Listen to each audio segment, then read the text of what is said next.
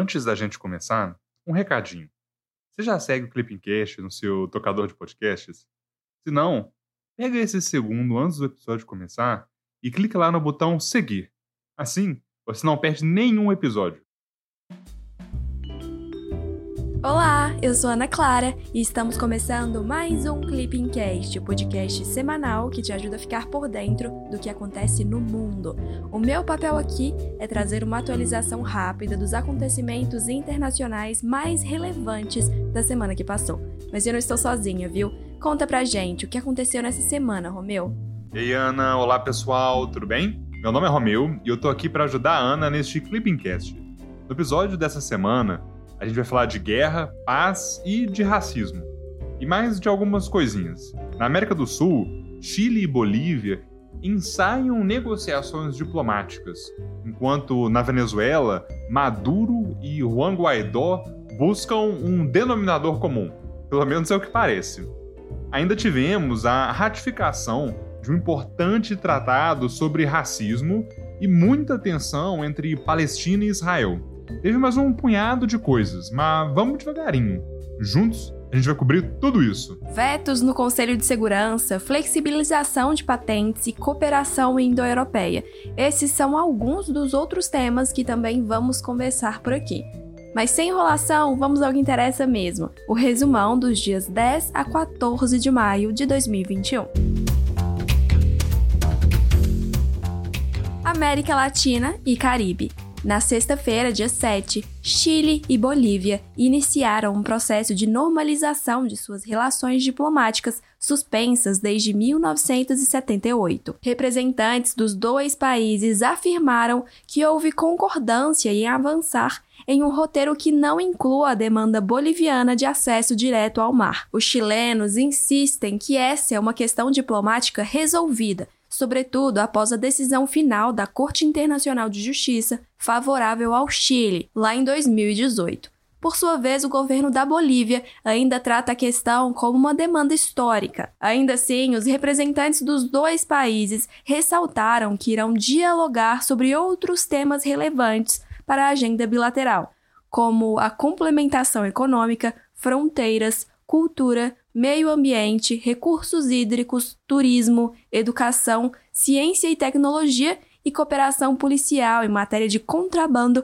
e drogas. Romeu, é muita informação nova aí. Chile, Bolívia, Corte Internacional de Justiça, fronteiras. Explica pra gente, que disputa é essa? Pois então, lembra da Guerra do Paraguai? Século XIX, Argentina, Brasil, Uruguai e Paraguai. Então, a gente teve outro grande conflito envolvendo nações sul-americanas, poucos anos depois. Foi a Guerra do Pacífico, que aconteceu entre 1879 e 1883. De um lado, a gente teve Bolívia e Peru. Do outro, Chile, que acabou ganhando a guerra. No final do conflito, a Bolívia cedeu para o Chile uma parte do seu território, perdendo acesso ao mar. É isso mesmo, pausa o episódio e dá uma olhadinha no mapa. A Bolívia já teve litoral. Mas beleza, voltando para a disputa agora. Os bolivianos afirmam que a perda do seu litoral foi resultado de uma invasão de tropas do Chile. Em contrapartida, os chilenos argumentam que existe um Tratado de Limites de 1904 que estabelece essa seção e que, em troca do território cedido pela Bolívia, o Chile financiou a construção de uma rodovia entre o seu litoral e La Paz, garantindo assim o livre trânsito de produtos bolivianos aos portos chilenos. Apesar disso, a Bolívia insistia que o Chile, pelo menos, sentasse para negociar sobre esse tema, o que os chilenos nunca aceitaram. E a questão acabou sendo judicializada, em 2018, a Corte Internacional de Justiça decidiu que o Chile não teria uma obrigação jurídica de iniciar negociações com a Bolívia sobre um acesso soberano do país ao Oceano Pacífico. Assim, a decisão da CIJ acabou colocando fim ao processo de 2013 movido pela Bolívia, que ainda hoje insiste que o seu objetivo não era modificar fronteiras, mas tentar negociar uma saída para o mar. Vou aproveitar que você estava falando sobre negociações para já comentar outra notícia da semana. Na terça-feira, dia 11, Juan Guaidó defendeu a progressiva retirada de sanções norte-americanas ao regime de Nicolás Maduro. Para o oposicionista venezuelano, a medida seria um incentivo para que se chegue a um acordo de salvação nacional. Guaidó defende um cronograma de eleições gerais com todas as forças políticas de governo e da oposição, além da liberdade de presos políticos. Em resposta, Nicolás Maduro afirmou estar pronto para dialogar com Juan Guaidó por meio de uma mediação internacional. Em relação aos Estados Unidos, a postura do governo de Joe Biden continua sendo a mesma daquela de Donald Trump: rejeição ao governo Maduro e apoio a Juan Guaidó como presidente encarregado da Venezuela. É sempre bom lembrar que Ainda que a União Europeia tenha mudado de posição recentemente, no início de 2021, o Brasil segue apoiando o Juan Guaidó, bem como os Estados Unidos. Essa posição vem desde janeiro de 2019, quando o governo brasileiro reconheceu como ilegal o novo mandato de Nicolás Maduro, que tinha ganhado eleições naquele ano. Antes disso, as relações diplomáticas com o regime Maduro já estavam bem abaladas. Em 2016, após o impeachment de Dilma Rousseff, a Venezuela protestou bastante, convocando seu embaixador no Brasil e deixando apenas um encarregado de negócios por aqui. No ano seguinte, o embaixador brasileiro na Venezuela foi declarado persona não grata e o Brasil respondeu na mesma moeda. Ano passado, em 2020, o Itamaraty retirou todo o corpo diplomático e consular do Brasil lá na Venezuela. Hoje, em razão disso, a gente não tem nenhum representante no país. E olha, vai uma dica aqui agora. Para entender um pouco mais desse tema, vale conferir a palestra do diplomata João Marcelo Galvão de Queiroz, lá no podcast da FUNAG. Entre os minutos 15 e 13 do episódio, ele repassa toda a posição brasileira sobre a defesa da democracia na Venezuela. No restante do episódio, ele fala um pouco sobre a posição do Brasil em relação aos vizinhos sul-americanos. Vale muito a pena também. Estados Unidos. Na quarta-feira, dia 12, os Estados Unidos vetaram uma resolução do Conselho de Segurança da ONU sobre o confronto entre o Hamas e Israel. Foi a segunda resolução vetada pelos Estados Unidos em menos de uma semana. A diplomacia norte-americana argumenta que não vê como uma declaração do Conselho de Segurança das Nações Unidas poderia contribuir com a redução da escala de tensões. No primeiro veto, os Estados Unidos foram o único membro do órgão a opor-se a uma declaração que instava Israel a suspender a colonização dos territórios palestinos ocupados. O governo de Joe Biden critica os lançamentos de foguetes pelo Hamas e ressalta o direito de autodefesa de Israel. Vale aproveitar esse tema para relembrar algumas resoluções da ONU sobre a questão israelo-palestina. Por exemplo, a Resolução 242 do Conselho de Segurança de 1967 pede a retirada de tropas de Israel dos territórios árabes que foram conquistados lá na Guerra dos Seis Dias, além de pedir o término de todas as reivindicações e também o reconhecimento da soberania e da independência política de todos os estados da região. A Guerra dos Seis Dias começou com o ataque de Israel contra a Síria, a Jordânia e o Egito, sob o argumento de que havia iminente ameaça de invasão árabe aos territórios israelenses. Ao final do conflito, Israel anexou, além da Cisjordânia, as colinas de Golã, a península do Sinai, a faixa de Gaza e toda a cidade de Jerusalém. A resolução 242 é apenas uma das várias resoluções da ONU sobre essa questão. Segue uma listinha das mais importantes. A gente teve a Resolução 181 de 1947 da Assembleia Geral, que aprova o Plano de Partição, em sessão especial presidida pelo Oswaldo Aranha. Depois a gente teve a Resolução 242, que a gente acabou de comentar, e tivemos em 1974 a Resolução 3237 da Assembleia Geral. Por meio dessa resolução, a Organização de Libertação da Palestina foi reconhecida como uma entidade observadora da Assembleia Geral. Um ano depois, em 1975, foi aprovada a Resolução 3379 também pela AGNU. E essa resolução é um pouco polêmica, porque ela definia o sionismo e o apartheid como racismo. O Brasil, inclusive, votou a favor dessa resolução. Em 1980, a gente teve a aprovação pelo Conselho de Segurança da Resolução 478, que define que Jerusalém não é a capital de Israel. Na década seguinte, em 91, foi aprovada agora pela Assembleia Geral mais uma vez a resolução 4686, que anula aquela resolução de 1975, a 3379, que tinha definido o sionismo e apartheid como práticas de racismo. E recentemente, assim, na última década, a gente teve aprovada a resolução 6719 pela Assembleia Geral. E por meio dessa resolução, a OLP, que antes tinha o status de entidade observadora, passou a ser reconhecida como Estado não membro observador da Assembleia Geral das Nações Unidas. Anotou tudo? Se não, pause o episódio e escuta com calma de novo. Esse tema é quentíssimo e com certeza pode ser cobrado no CSD.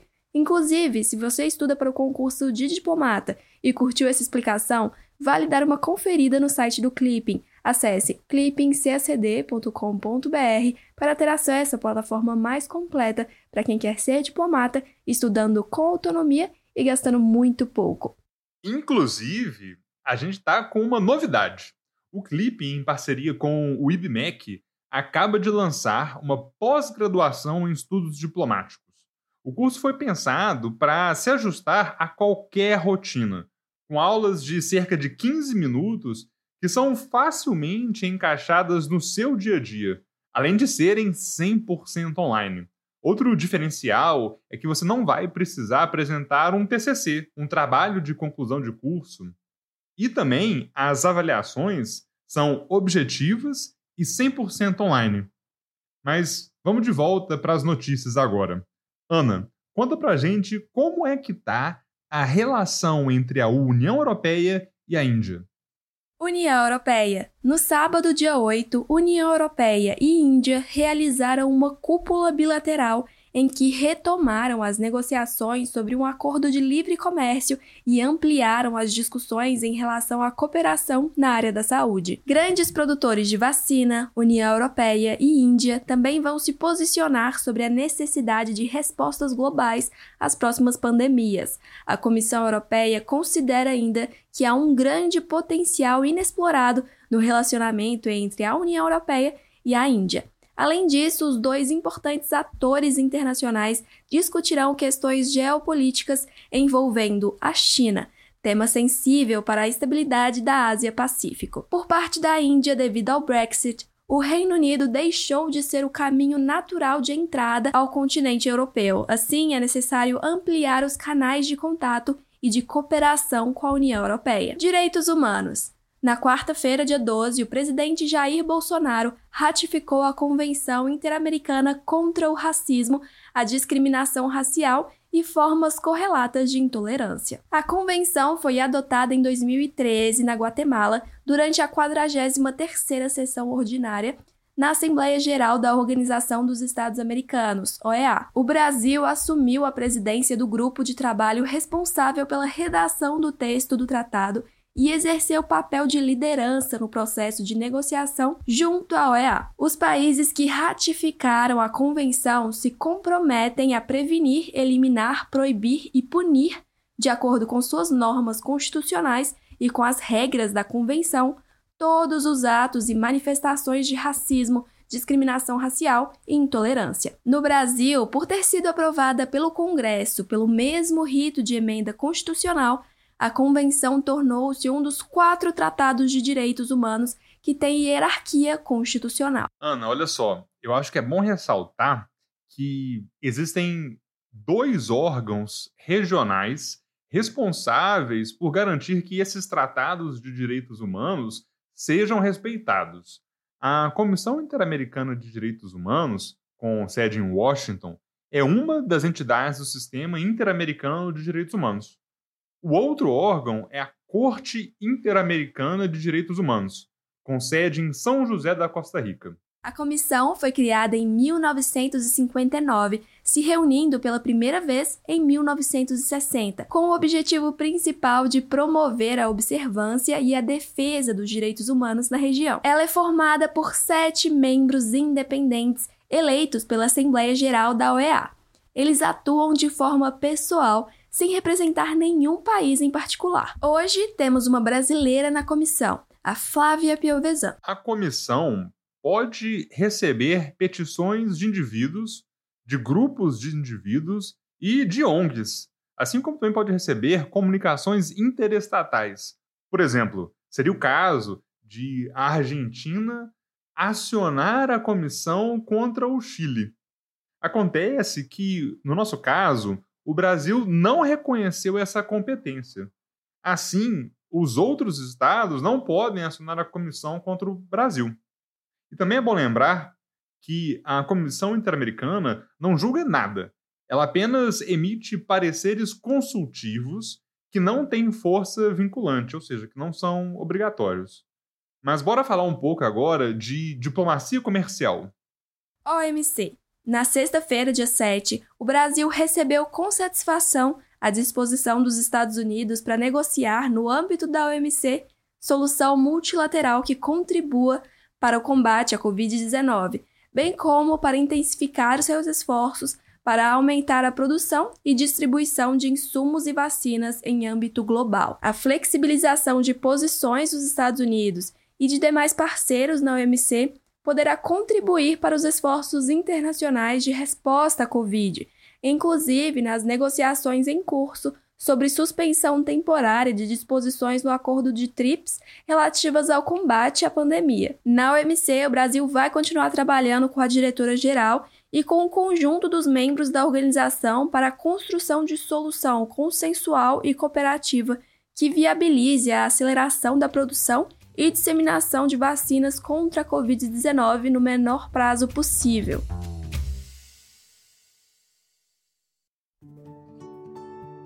É isso, pessoal. Chegamos ao fim de mais um Clipping Cast com o resumão da semana dos dias 10 a 14 de maio de 2021. Vocês gostaram? Tem alguma crítica? Mande mensagem sobre o conteúdo do podcast lá pelo nosso Instagram, o arroba clipping__cacd. Tchau, tchau e até semana que vem. Também vale compartilhar nas suas redes sociais a sua rotina de estudos no Clipping, viu? Vamos adorar acompanhar a sua jornada rumo à diplomacia. Até semana que vem. Tchau, tchau.